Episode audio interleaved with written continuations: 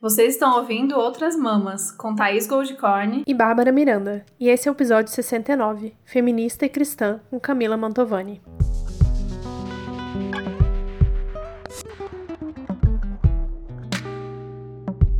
Então, gente, hoje a gente está aqui com a Camila Montavani. Ela é feminista, cristã, militante pela Frente Evangélica pela legalização do aborto, vegana, ecossocialista e camarada do Subverta da Thaís, né? No caso, porque eu ainda não sou do Subverta, mas você. Sim, logo. Em breve.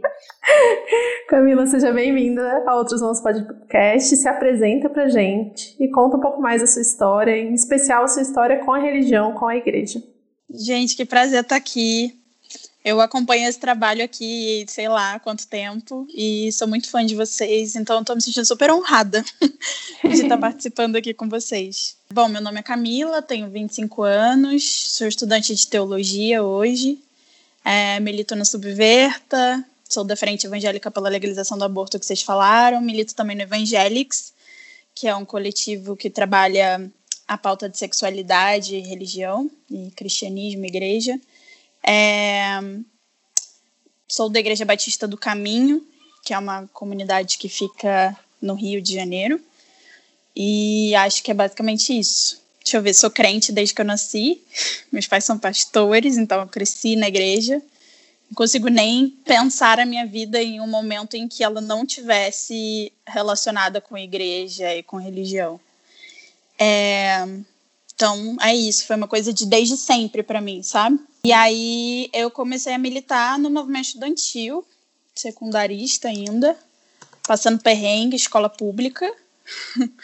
é, confesso que eu era bem coxinha ainda nessa época, mas aí Jesus me salvou em algum momento. De 2013 para 2014, eu vim para a esquerda, para a esquerda mais à esquerda.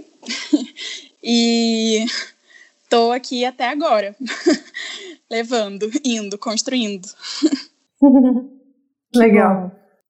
Eu queria que você falasse um pouquinho mais para quem está ouvindo a gente. Eu acho que esse é um tema que não é um tema que o nosso público está acostumado e a gente não, não falou nenhum outro episódio sobre religião. É um assunto que a gente não fala nem em outros episódios como relatos pessoais, porque é, não faz parte da minha história, da minha vida, por exemplo, essa relação com, com religião. Inclusive, depois a gente pode contar isso, como que é a história de cada uma com isso. E eu penso que quando a gente tenta falar sobre essas pautas que a gente fala aqui, trazer as pautas é, mais de esquerda, as pautas progressistas, parece que são duas coisas conflitantes, que não batem, né? Inclusive, a gente tem um episódio bem antigo sobre a, a legalização do aborto, e isso já foi um choque de bater isso com o veganismo, por exemplo, para algumas pessoas.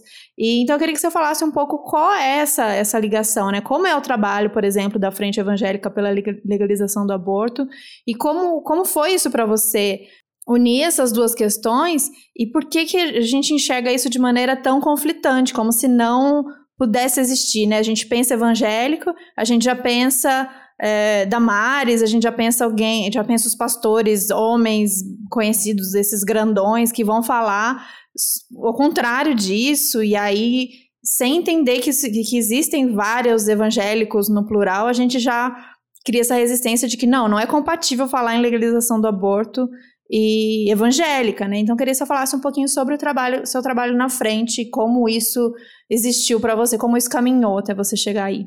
Bom, primeiro sobre essa questão de como a gente só pensa em Damares, por exemplo, quando a gente está pensando em evangélicos, é, é importante primeiro entender assim que a gente só pensa nesses grandes nomes fundamentalistas que a gente tem no Brasil porque o projeto político do fundamentalismo religioso está dando certo. A gente está pensando justinho de acordo com ele. Porque se a gente olha para um campo tão plural quanto o cristianismo é no Brasil e só consegue associar com figuras conservadoras, com figuras fundamentalistas, então o plano deu certo. Porque o fundamentalismo religioso, ele trabalha com a exclusão da diversidade, ele trabalha com verdades únicas, com conceitos que são absolutos, com coisas imutáveis. Então, é isso, assim, eles trabalham para se construírem como única verdade possível. Então, a partir do momento que a gente enxerga eles, de fato, como única verdade possível sobre o campo evangélico, a gente está reforçando a lógica política que faz com que o fundamentalismo religioso dê certo no Brasil e na América Latina. Isso já é muito importante. Então, assim, quebrar essa generalização que a gente faz com relação a pessoas cristãs e evangélicas, não é porque, ai, tenham pena da gente, a gente está muito ofendido. É só uma questão de estratégia política mesmo, assim, é importante para gente, porque quando a gente consegue entender que o campo é plural e diverso, a gente fura essa lógica, das, da, essa lógica de poder deles, né, que eles criaram e estabeleceram. E isso é muito importante para a gente nesse momento, ainda mais nesse momento, né? É, porque a gente não está nem mais falando de fundamentalismo, porque o cenário que a gente tem hoje no Brasil é de cristofascismo, literalmente, né? É o cristianismo casado com o fascismo. Então, assim, é muito sério o que a gente tem. É, e a frente, ela nasce um pouco, inclusive, indo nesse sentido. É, porque a frente nasce há mais ou menos três anos atrás, é, no calor dos debates sobre a DPF 442, que ia vir para votação no STF. E a gente parou para pegar é, a argumentação religiosa dos fundamentalistas é, sobre a DPF. A argumentação contrária, obviamente, né?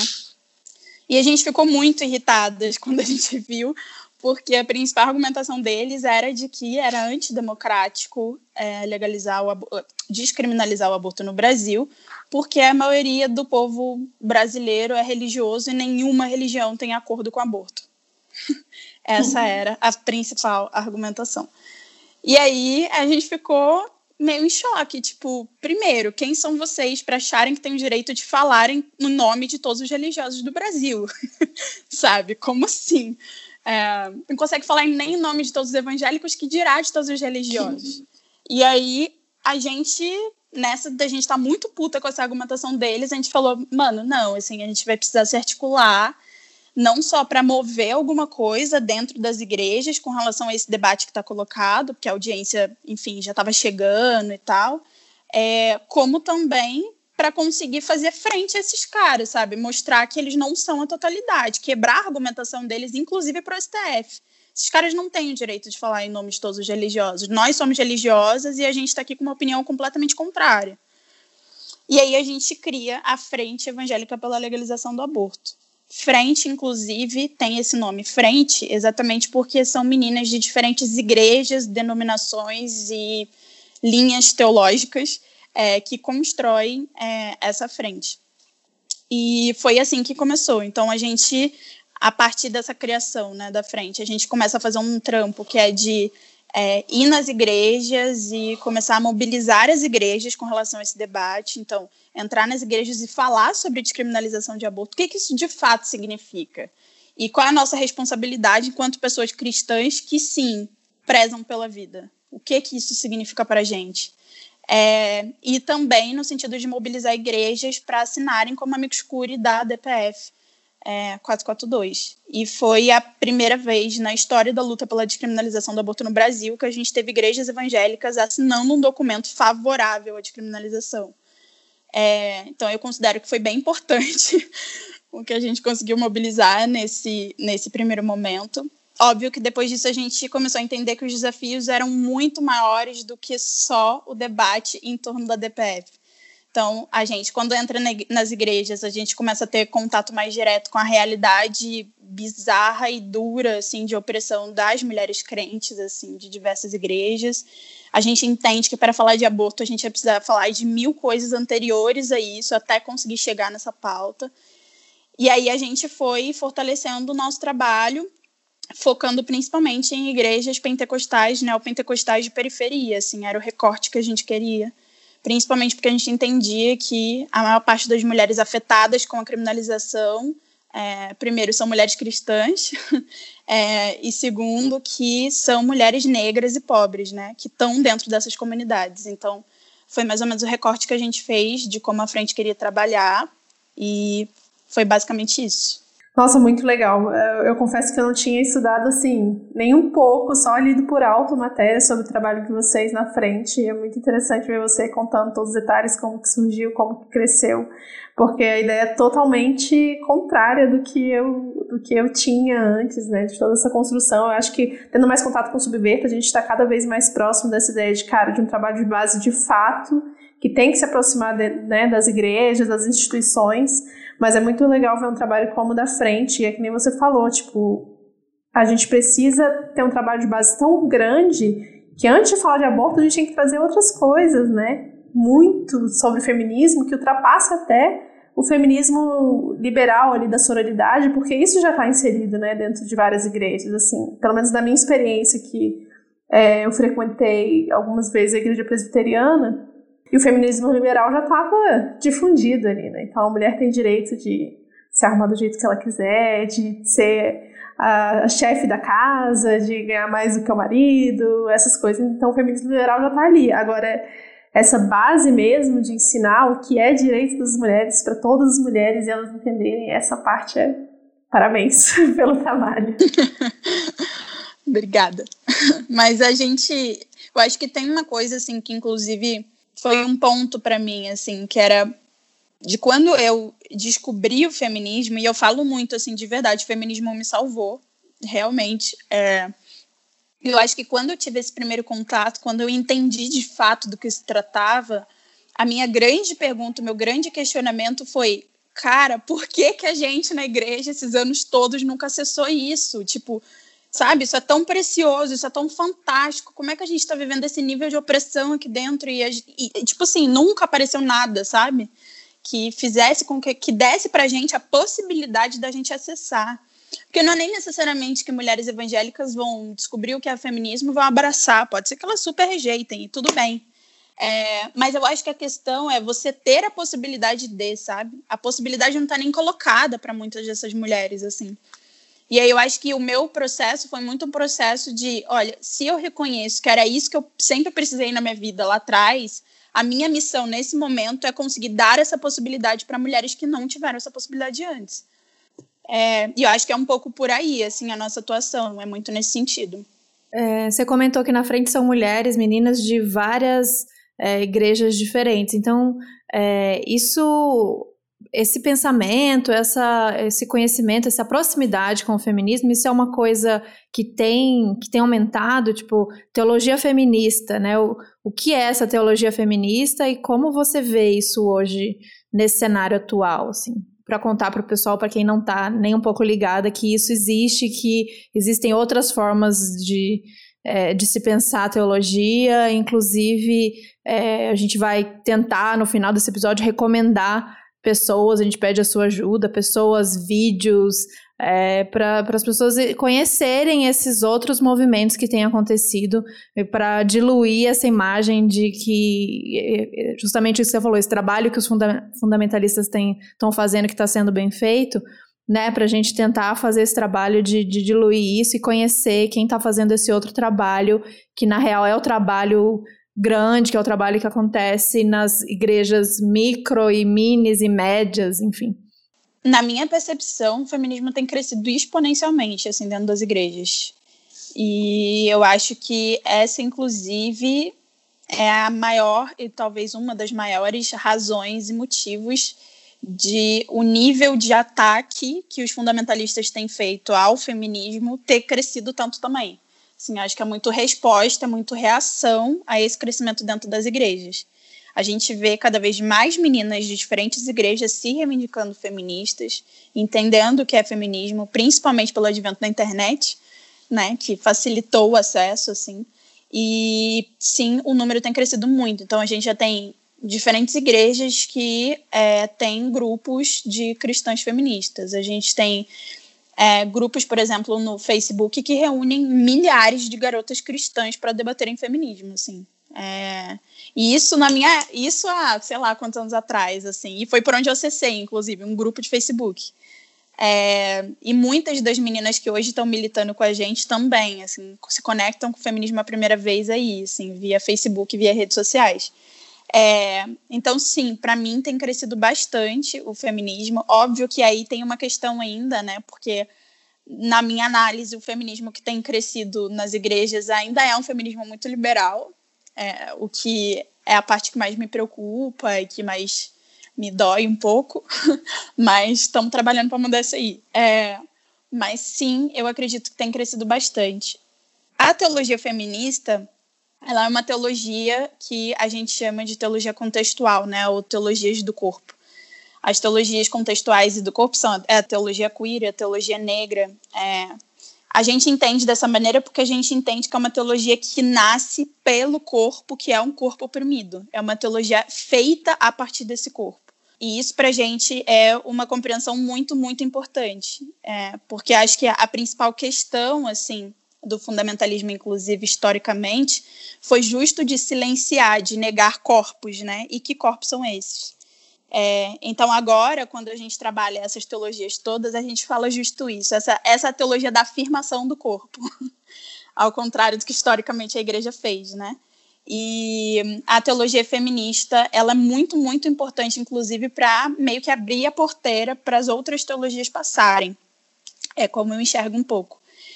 A teologia nasce, inclusive, para dizer, olha, é, a Bíblia é um livro que ele foi escrito em tempos históricos diferentes, numa cultura muito específica de um povo muito específico.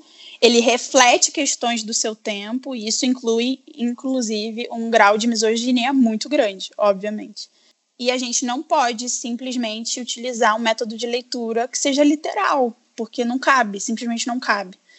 É, a Bíblia não é a palavra de Deus, como a galera gosta muito de pregar, mas a Bíblia é um livro é, que conta a história, do início ao final dela, a história da libertação de um povo oprimido e escravizado. E é com a lente do povo oprimido que a gente precisa fazer a leitura do texto bíblico. É, e o problema é que a teologia hegemônica, que é uma teologia branca, patriarcal, racista, ela faz com que a gente leia sempre a Bíblia pela lente dos opressores. É, e isso é um problema. Então, a proposta da teologia feminista é essa proposta: fazer uma leitura bíblica com uma lente feminista, com a lente dos corpos femininos historicamente explorados e oprimidos. E aí esse é um pouco o desafio do que a gente tem feito. Então, tipo, tem igrejas, por exemplo, que fazem rodas de leitura popular e feminista da Bíblia. E é bem incrível, assim, esse trabalho com a Bíblia, porque é, nem dá para você dialogar, na verdade, com a galera que é crente se você não tem. É, se a conversa não começa por aí, né? Se a conversa não começa pela Bíblia. Então, é mais ou menos isso. Nossa, agora você conseguiu me convencer a ler a Bíblia real. Que eu tava assim, tipo, Eu sempre fiquei. Sabe aquele que eu falo assim, um dia eu vou ler, um dia eu vou ler, um dia eu vou ler. Aí você falou a frase certinha, assim. Quarentena tá aí pra isso. Oprimido, quarentena tá aí pra isso. Vou ler a Bíblia. então, mas essa, essa fala que a Camila trouxe me lembrou uh, um vídeo que eu vi, inclusive, do pastor Henrique Vieira. Um beijo, pastor bem tiete. Um beijo, pastor Henrique Vieira, que eu amo. É, falando justamente essa frase, que a Bíblia é um livro negro. Inclusive, a frase nem era dele. Ele falou que é de, é de interpretação branca. E, é de quem? É do Ronils Pacheco, essa frase maravilhosa. Que a Bíblia é um livro negro de interpretação branca eurocêntrica. E é muito interessante pensar essa questão que se fala agora, se fala um pouco mais dessa questão do embranquecimento da figura, né, de Jesus, então nas imagens, aquele homem loiro, cabeludo, e, e esse embranquecimento eu já tinha ouvido falar, mas a, essa questão, pensar isso mais amplamente, trazer isso como o evangelho também foi, sai, saiu desse lugar, desses textos que você falou, sobre esse povo oprimido, para virar um, um texto branco, né, eurocêntrico. É muito interessante pensar sobre isso e realmente é, te muda o olhar. Eu, eu fui criada por um pai que demonizou muito os, os, cristãos, assim, ele, ele negou muito esse sentido, ele era um cara, ele era um cara espiritualizado, mas eu, eu cresci com ele falando mal de cristãos na minha cabeça, falando mal de padre, falando mal de pastor, e então eu fui criando isso junto com ele, e aí o trabalho muito bem feito, né, dessa dessa da mídia, enfim, de trabalho dessa galera, e eu consegui criar isso em mim de tipo, não, não quero saber, não me relaciono, não quero ouvir, eu tinha aversão mesmo.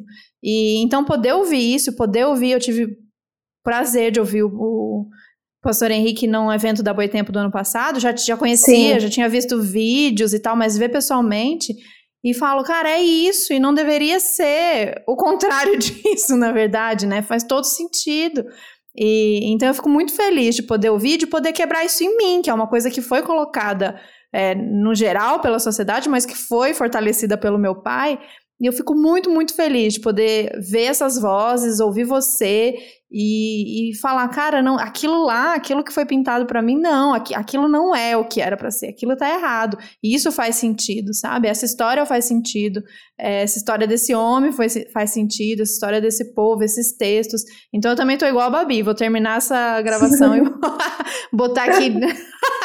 Botar aqui de tarefas da quarentena, ler a Bíblia. Só quero deixar explicado que eu não, eu não tô querendo fazer evangelização de ninguém, tá? Porque já fez, pronto. Nossa, que trabalho não. bem feito, hein, Camila? Bem, bem feito, não demorou nem 20 minutos de podcast, já conseguiu. não, mas muito bom. Ao contrário, ao contrário da Tá, eu tive um pai que, assim, sempre me incentivou a ser muito curiosa com relação a todas as religiões muito espiritualizado, né? de família católica, obviamente, né? Pegar parte mais classe média elite do Brasil aí tem um catolicismo muito forte. E aí ele sempre incentivou muito e nunca proibiu de ir para igreja nenhuma, para culto nenhum. Então eu sempre acabei frequentando muito todos os ambientes, né? É, à medida que eu fui crescendo, eu fui me afastando disso, acho que até por um medo assim do desconhecido, de lidar com essa espiritualidade que é muito difícil de lidar, eu acho. E foi cair totalmente no, no discurso da mídia, né? De demonização dos evangélicos e de quem são os evangélicos. E eu acho que rola até uma questão de classe social aí, né? Porque a maior parte dos evangélicos são periféricos. Ainda tem uma questão de tipo, ah, evangélico é uma religião de gente pobre, né? Daquela coisa bem classista mesmo. E conhecer, exatamente o que a Tata falou, conhecer o pastor Henrique Vieira, ver as pessoas falando, estar na mídia com outro discurso, falar de amor, de compaixão, de empatia, e falar do que realmente se trata a Bíblia, né? E não dessa Bíblia, Bíblia branca, é muito, é muito interessante. Muda a perspectiva totalmente, né? Muito bom. Muda. É, é muito interessante isso, porque acho que eu vejo, assim... É eu, eu, eu não tenho problema nenhum com pessoas que fazem crítica ao cristianismo, muito pelo contrário. Acho que estamos é, aí para fazer crítica mesmo, vamos fazer. Acho que a minha questão é só como essa crítica é feita e para onde ela é direcionada, né? E aí eu acho que às vezes os discursos, infelizmente, eles acabam caindo é, num racismo é, muito pesado mesmo, assim, é um racismo e preconceito de classe surreal, né? Quando a gente fala, por exemplo, de fundamentalismo e a gente só ataca, por exemplo, é, os setores pentecostais e neopentecostais, cara, para mim tem um problema muito grande nessa análise aí. Porque eu acho que, na minha visão, pelo menos, o fundamentalismo religioso ele chega no pentecostalismo, no neopentecostalismo, mas ele não nasce aí. Ele nasce de igrejas protestantes históricas, brancas, e essas igrejas não estão no alvo da crítica, sabe? Elas nem uhum. aparecem. Uhum. Na legislatura passada, por exemplo, a segunda igreja com maior número de deputados eleitos na bancada fundamental, na bancada evangélica no Congresso Nacional, era a Igreja Presbiteriana, que é uma igreja histórica, branca, uhum. com muito dinheiro. E assim, ninguém nem fala. As pessoas, quando vão apontar crítica, elas vão direcionar sempre para a Assembleia de Deus, para a Universal, para que são igrejas, inclusive, que concentram o maior número de pessoas. É negras, pobres e mulheres, né? Então, é isso, assim, eu, eu tenho um pouco desse incômodo com relação a como algumas críticas são feitas, porque acho que a gente precisa ter esse cuidado no nosso olhar, sabe? É, para acabar não endossando outros absurdos, né? Uhum. E é muito isso, assim, do que vocês comentaram e do que vocês escutaram o Henrique falando, né? As pessoas agem como se o cristianismo fosse uma religião branca e não é, nunca foi. nunca foi branco europeu. É, ele não nasce branco europeu, ele é apropriado, né, pela Europa. Ele é apropriado. É, e isso é muito importante de ser dito porque tem muito a ver com o que a gente faz hoje, assim. O que a gente está fazendo hoje não é novidade, cara. Não, não é novidade. É, mas a gente está numa luta muito grande, que é uma luta para quebrar essa visão que é a visão colonialista da coisa, sabe? É, e que é muito ruim, porque o cristianismo nasce periférico, ele nasce inclusive palestino, que é importante. Jesus era uhum. palestino, queria falar isso aqui. é, nasce palestino, nasce negro, nasce periférico, nasce pobre, sabe? E nasce como um, assim, um movimento anti-imperialista, porque foi exatamente isso que Jesus criou, um movimento contra o Império Romano e fazendo crítica ao Império Romano, e por isso ele foi torturado e assassinado. É, e isso para mim é muito importante, porque nesse processo de apropriação, como todo processo de apropriação, existe o esvaziamento completo de identidade, né? É, e aí você consegue colocar, depois que você esvaziou de identidade, você consegue colocar o que você quiser. E foi exatamente o que eles fizeram, né? A Europa utilizou, se apropriou, esvaziou de identidade, é, tornou branco e utilizou para o seu projeto de poder, que aí entra tudo, né? Escravização dos povos, dominação dos povos, colonização, enfim.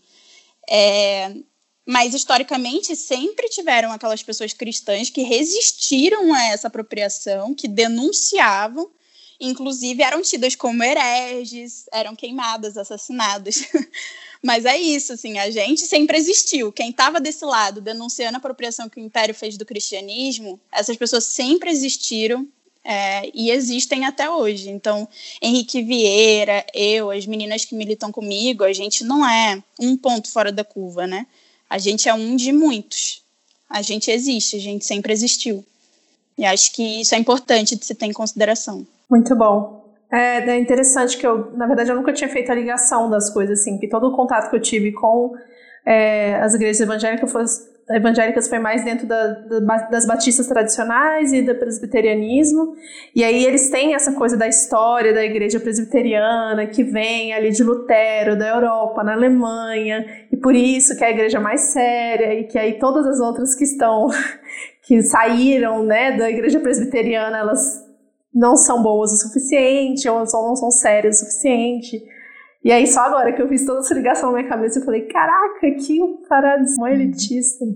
Mas assim, eu não tinha contato suficiente, então eu só acreditava. A pessoa falava para mim, não, as outras não são.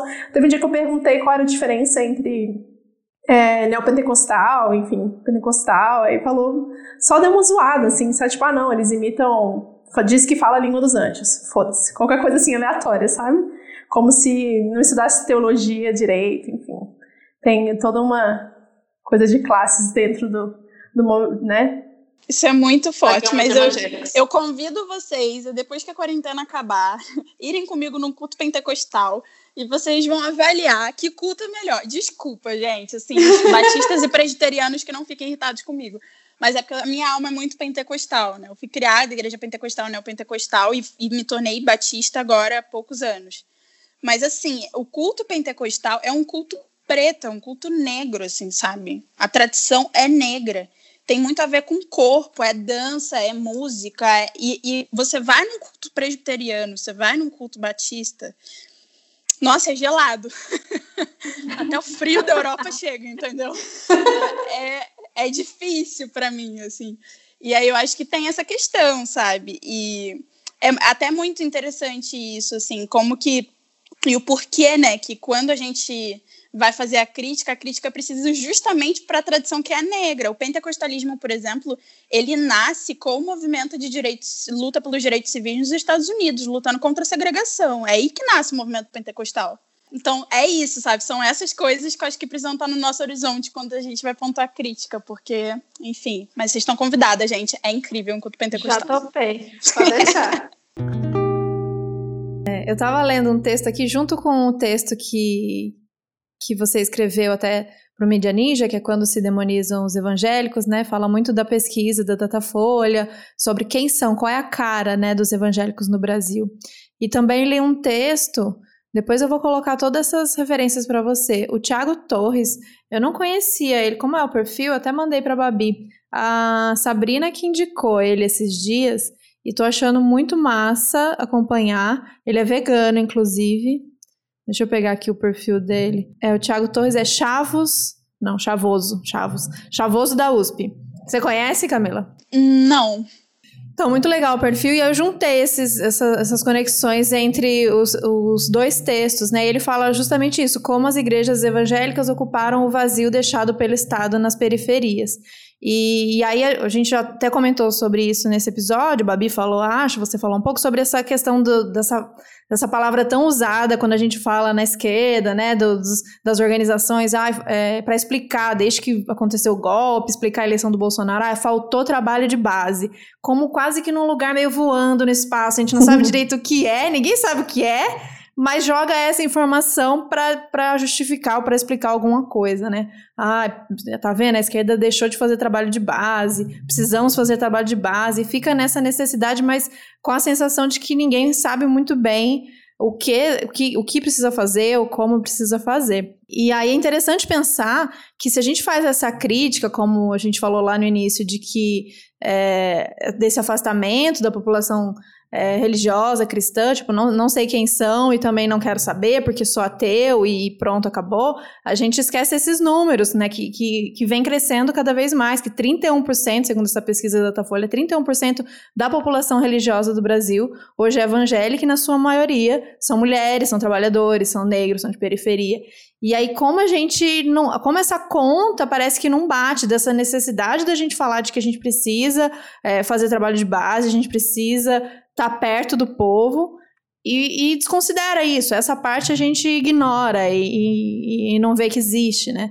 Então, nesse trabalho de, dessa falta, quando falta é, tudo, né, para a população, quando a população se sente e nesse momento a gente vai dizer isso cada vez mais, se sente carente de tudo, de uma palavra, de, de coisas básicas de sobrevivência, fome, enfim, todas essas questões, todos esses problemas, quem está do lado, quem está em todos os cantos, quem está em cada esquina é uma porta de uma igreja, é um pastor, muitas vezes, que vai ser essa pessoa do acolhimento, do cuidado, da conversa, de ouvir, de trocar.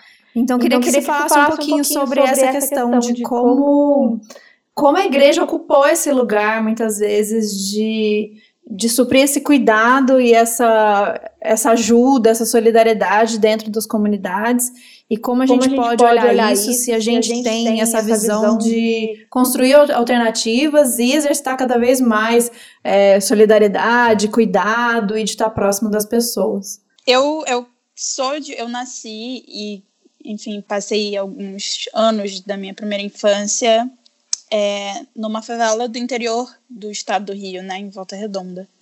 E lá na comunidade era muito interessante, assim, porque teve uma época que era osso pra gente, assim, enquanto família. A gente estava numa situação bizarra de grana.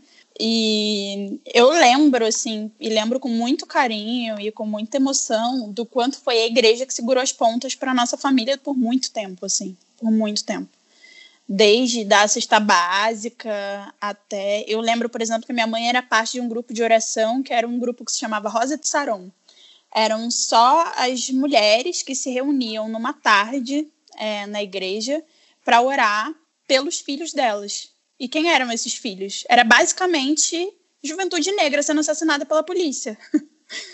Essas são as memórias que eu tenho de igreja, entendeu? O que, é igrejinha pentecostal de favela? É basicamente isso, assim.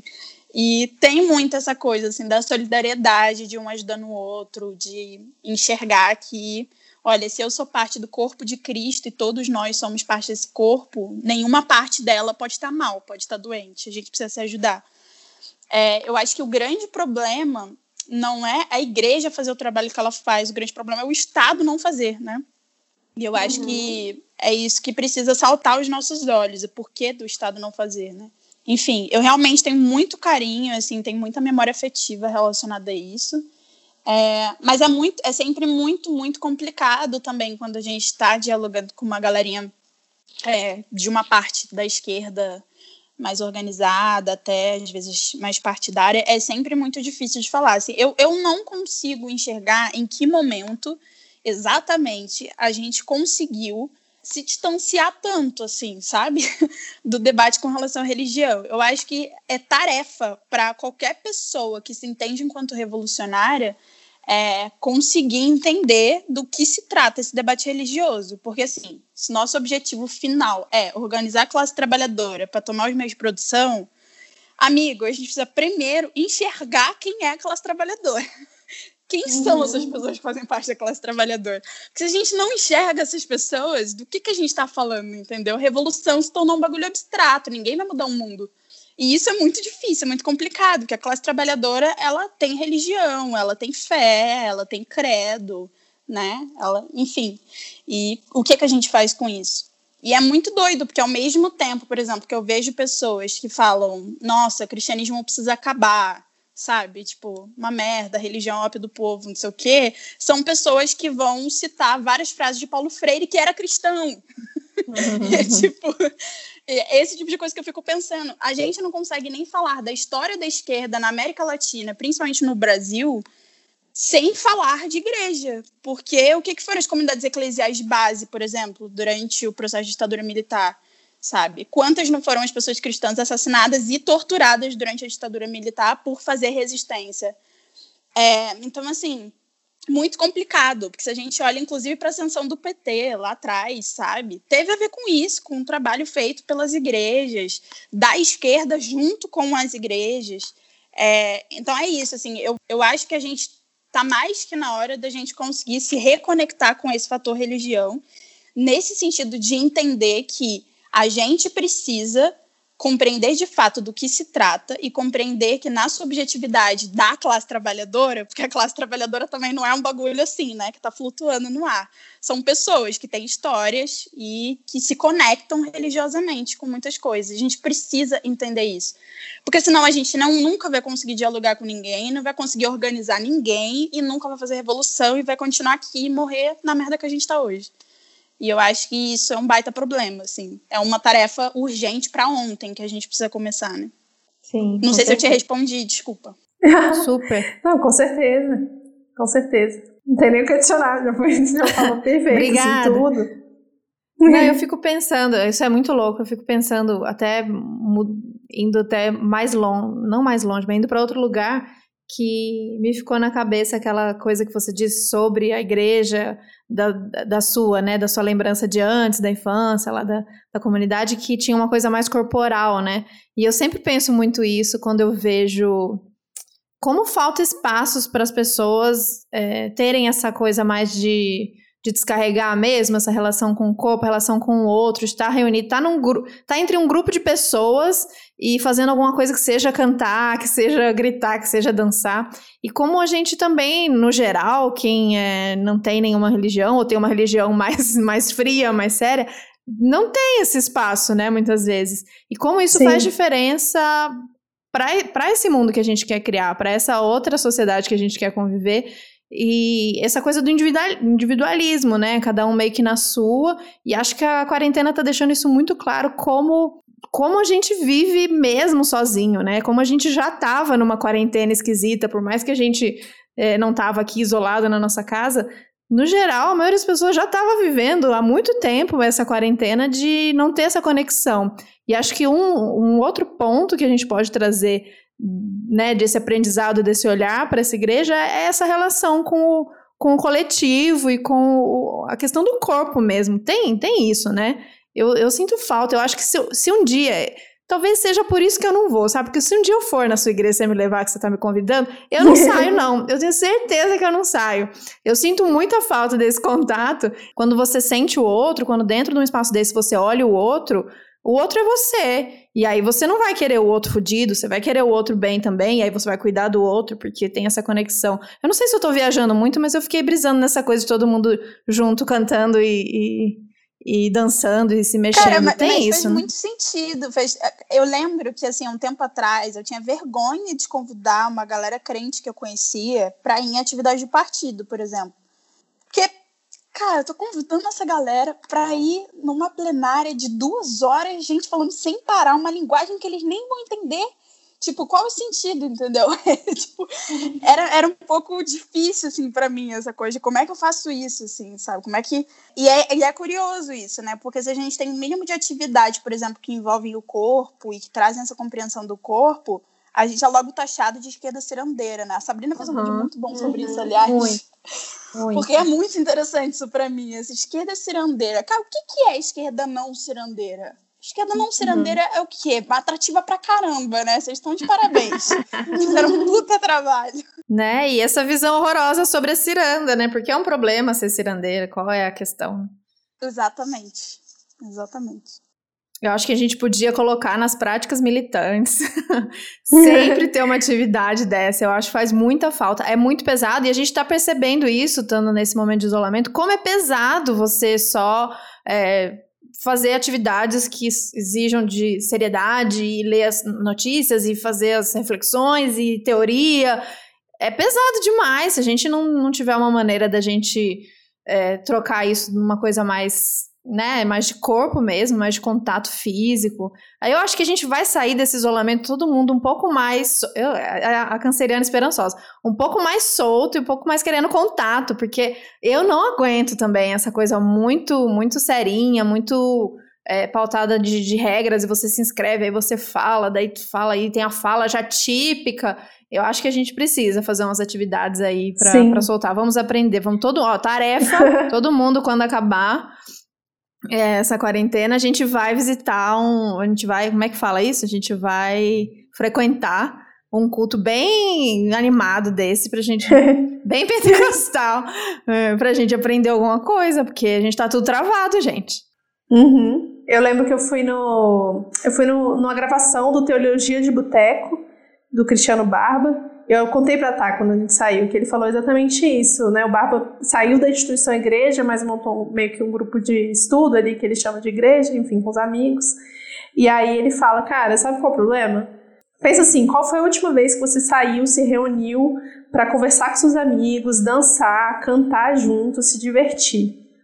Pessoal da igreja faz isso toda semana, sabe? A gente, no nosso mundo é, ateu, né? Tipo, então fugindo do cristianismo, até mesmo os católicos que, né? Os católicos não praticantes, que é o que mais tem aqui no Brasil. A gente está tão individualizado que a gente não se reúne mais. E a igreja, ela proporciona esse encontro das pessoas. E é isso que a gente tá vendo aqui, né? Na quarentena, que é o que mais a gente precisa, é dessa reunião física com as pessoas. E a igreja proporciona muito isso. Eu acho que isso é a, base do trabalho de base. Daquela, deixar as pessoas socialmente felizes, né? Eu acho que agora na quarentena é o melhor, é o melhor exemplo que a gente está tendo de estudo, assim. É muito, é muito interessante.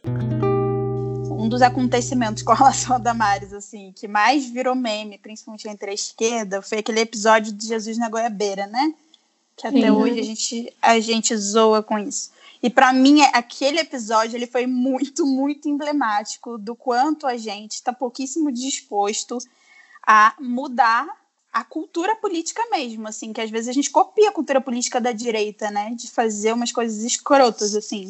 É, aquele vídeo, por exemplo, era um vídeo da Damares pregando na igreja dela, muito antes dela sonhar em ser ministra, e ela conta um testemunho pessoal de quando ela era uma criança de 5 anos de idade e foi estuprada. Uhum. E ela sobe numa árvore e ela está prestes a cometer suicídio quando ela tem uma experiência espiritual e vê Jesus na goiabeira falando com ela e aquilo impede ela de cometer suicídio e salva a vida dela naquele momento, assim.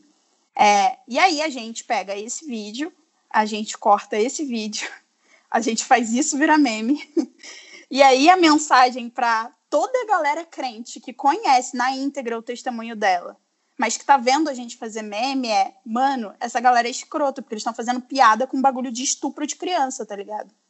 Que é ba foi basicamente isso que aconteceu, assim. Uhum. É, e aí essa questão, assim, porque se eu, enquanto esquerda. Assim, para mim não é problema, por exemplo, ver Mamãe Oxum na cachoeira. Por que, que é um grande problema uma criança de 5 anos, depois de uma experiência traumática dessa, ver Jesus na Goiabeira? É, é isso, sabe? Não é tirando sarro da espiritualidade das pessoas que a gente consegue implementar nosso projeto político, sabe? Uhum. Que a gente consegue colocar para as pessoas é, verem que a gente tem um projeto alternativo de sociedade, sabe? Não é desse jeito. E, enfim, a gente precisa começar urgentemente a mudar a nossa cultura política, cara, porque tá osso desse jeito. Perfeito, isso. Muito bom você ter falado, porque Muito isso bom. a gente acaba na, no desespero de querer combater, a gente tem que ficar atento de não reproduzir a mesma tática que eles usam, sabe? O mesmo jogo sujo, porque não, não é isso que a gente acredita, não é essa sociedade que a gente quer. Então, rolou muito, inclusive é, na época Porta dos Fundos, né? A gente acaba reproduzindo muitas coisas aí que. E muitas, muitas pessoas nem sabiam dessa história completa. Eu, de primeira, não sabia. A Damares é louca, coloca é, nesse lugar não. de Damares louca, e em seguida, eu, eu, acho que foi a Sabrina, inclusive, também. Que, que, não sei se foi a Sabrina, não lembro quem, que contou a história completa, e aí eu fui saber, do, gente, não, isso não é uma coisa que a gente deveria estar tá rindo de jeito nenhum, assim, fazendo meme sobre isso. Então, muito bom você ter colocado. É, no Antes da gente começar a gravar, eu estava falando dessa questão da nossa dificuldade que a gente tem como vegana de conversar com as pessoas que são é, cristãs sobre a perspectiva cristã de um antiespecismo, né? Porque tem, vem muito essa argumentação de tipo, ah, é porque na Bíblia fala isso, porque Deus quer, e como nós duas aqui somos pessoas que não lemos a Bíblia, a gente meio que dá uma fugida, porque fica, cara, eu não vou conseguir dialogar com essa pessoa, como se fosse uma coisa também, a mesma coisa, né, da esquerda, assim, a gente tá aqui lidando com a razão, e essas pessoas estão lidando com algo espiritual, algo totalmente subjetivo, como que a gente vai conversar sobre uma coisa que é também é moral, mas é como se fosse uma coisa mais racional, né? Que seria o entendimento da ciência dos animais e da não opressão dos animais. E aí a gente queria que você trouxesse essa perspectiva antiespecista dentro da perspectiva cristã e como conversar com as pessoas e como a gente realmente precisa ler a Bíblia para entender esse tipo de pensamento e conseguir conversar, né? Acho que partindo do princípio da compaixão e do amor. É, isso é muito interessante, assim, porque eu sou vegana há pouquíssimo tempo, né? Eu sou vegana, vai, vai completar dois anos em julho. Graças principalmente a Sabrina Fernandes. É, porque a Sabrina. Na verdade, ela diz que ela não teve que fazer muito trabalho, mas eu acho que teve, assim, sabe? Ela falou bastante comigo. Eu, eu ficava. Eu já tinha anos um pouco essa sensação de preciso parar de comer carne mas sou favelada, sou fodida, sou pobre, tipo, não rola, sabe? Tipo, veganismo é coisa de gente de elite, nunca vai dar certo para mim. Enfim, eu ficava criando muitas desculpas. A Sabrina me apresentou um monte de movimento maravilhoso. E aí quebrou toda essa minha argumentação. Então, obrigada, Sabrina. É, a Sabrina foi usada por Deus, literalmente, nesse caso. e, e o mais interessante para mim, eu acho, foi que a coisa realmente me convenceu quando eu comecei a estudar um livro, que é um livro da Ivone Gebara, que é, é um dos nomes talvez mais importantes que a gente tem de teologia feminista na América Latina hoje. É, Ivone que sofreu muita perseguição, inclusive durante a ditadura militar, enfim, ela tem uma história muito incrível. E a Ivone tem um livro que é sobre teologia ecofeminista. É, ela nem fala sobre antiespecismo, mas a maneira dela de falar da questão ambiental, junto com a questão de feminismo e a questão de gênero, já colocaram para mim como que era absurdo me sustentar no lugar onde, onde eu estava naquele momento. Assim. É, aquilo trouxe a contradição né, de como eu me alimentava, de como eu consumia as coisas, essa contradição ela veio para o campo da minha espiritualidade, aí ficou pesado demais para eu manter. Então, assim, a Ivone Gebara me converteu ao veganismo. e provavelmente ela nem é vegana, mas assim, aquele livro naquele momento foi muito importante para uma chave virar na minha cabeça. E a Ivone, uma das coisas que é interessante, nem é só ela, mas assim, muita gente até que, que trabalha teologia e trabalha a questão ambiental, fala muito sobre isso, né? Uma das coisas que essa teologia hegemônica que é colonialista pra caramba, que é europeia, que é branca, enfim, muito patriarcal, uma das coisas que ela fez é, foi é, se utilizar da Bíblia, obviamente, para implementar todo o seu projeto. E nesse projeto de dominação está a dominação tanto de nós enquanto mulheres, quanto dos animais não humanos, quanto da terra, quanto da natureza de modo geral.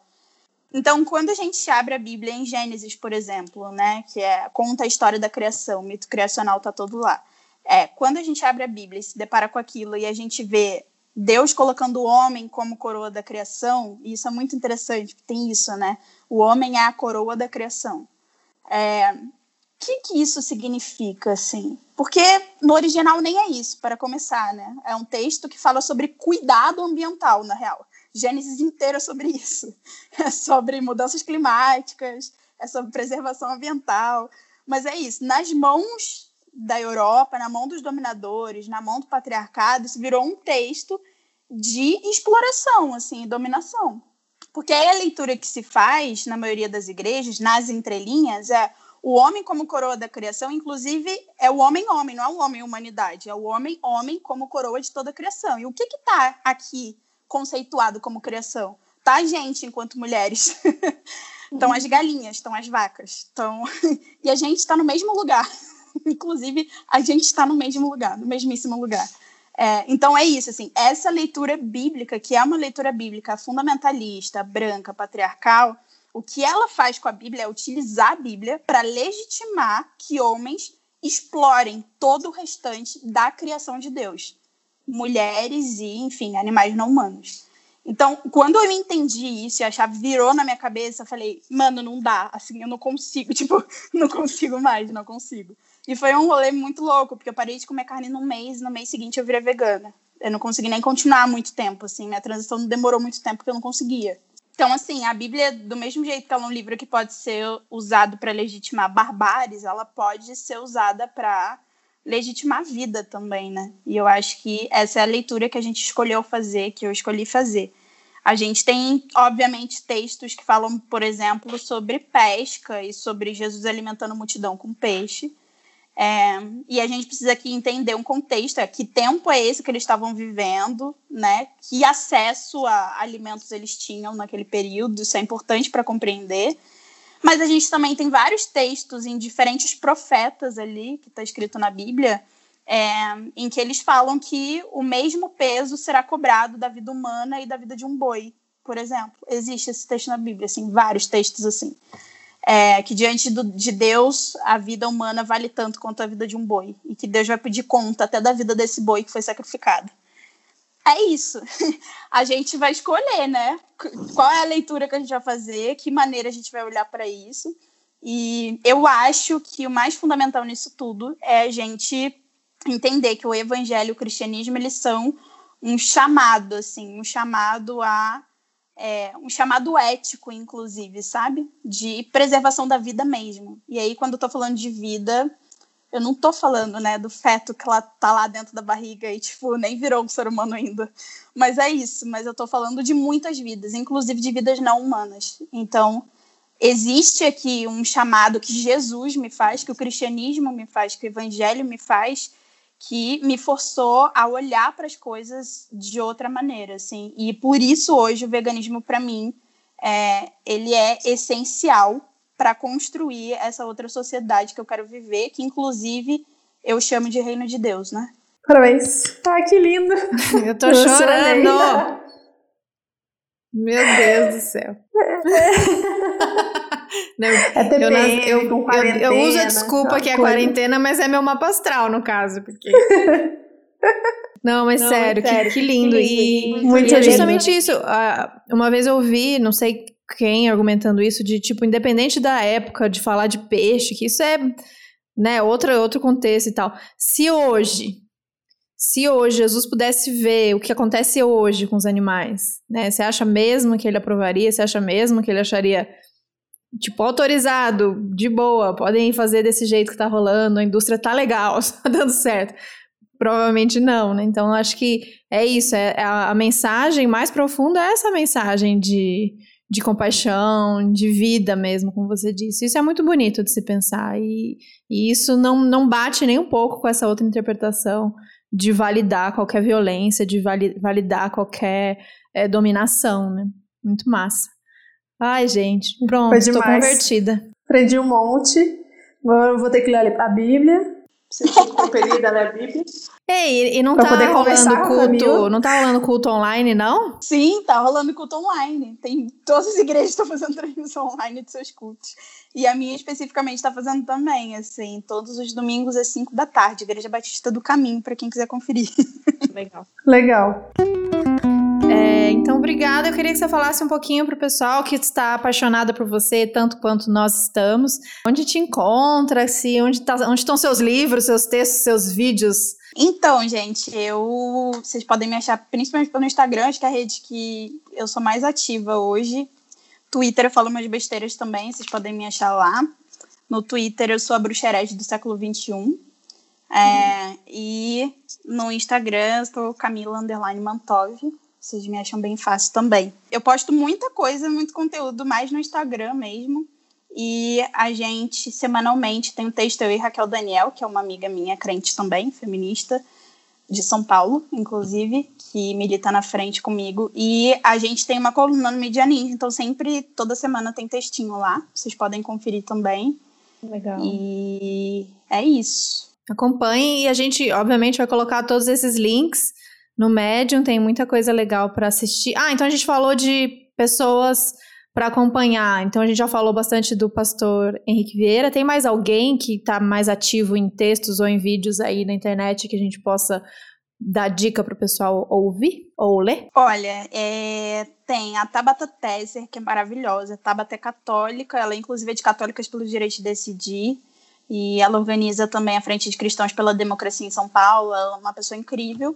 É, tem a Raquel Daniel, que é da Frente Evangélica pela Legalização do Aborto, junto comigo também, e é uma pessoa muito maravilhosa. Ela faz um trampo muito incrível de comunicação e ela fala muito sobre comunicação e religião. É bem maravilhoso. Ronilson Pacheco, vocês precisam conhecer Ronilson Pacheco. Ronilson Pacheco é tipo o maior nome que a gente tem no Brasil de teologia negra. Ele está fazendo um mestrado incrível nos Estados Unidos agora. Louca para ele voltar logo para o Brasil, porque ele é muito incrível. É, e aí tem alguns movimentos que eu acho que é muito interessante da galera conhecer também, assim, inclusive para entender como que eu não sou a única voz falando aqui sozinha. A gente tem Movimento Negro Evangélico, que acho que todo mundo tem que conhecer o trampo da galera. Tem a Rede de Mulheres Negras Evangélicas, que é incrível também. Tem a EIG, que é Evangélicas pela Igualdade de Gênero, que se organiza principalmente em São Paulo, inclusive para a galera de São Paulo fica a dica. E tem o Evangélicos pela Diversidade, que trabalha a questão de sexualidade e cristianismo.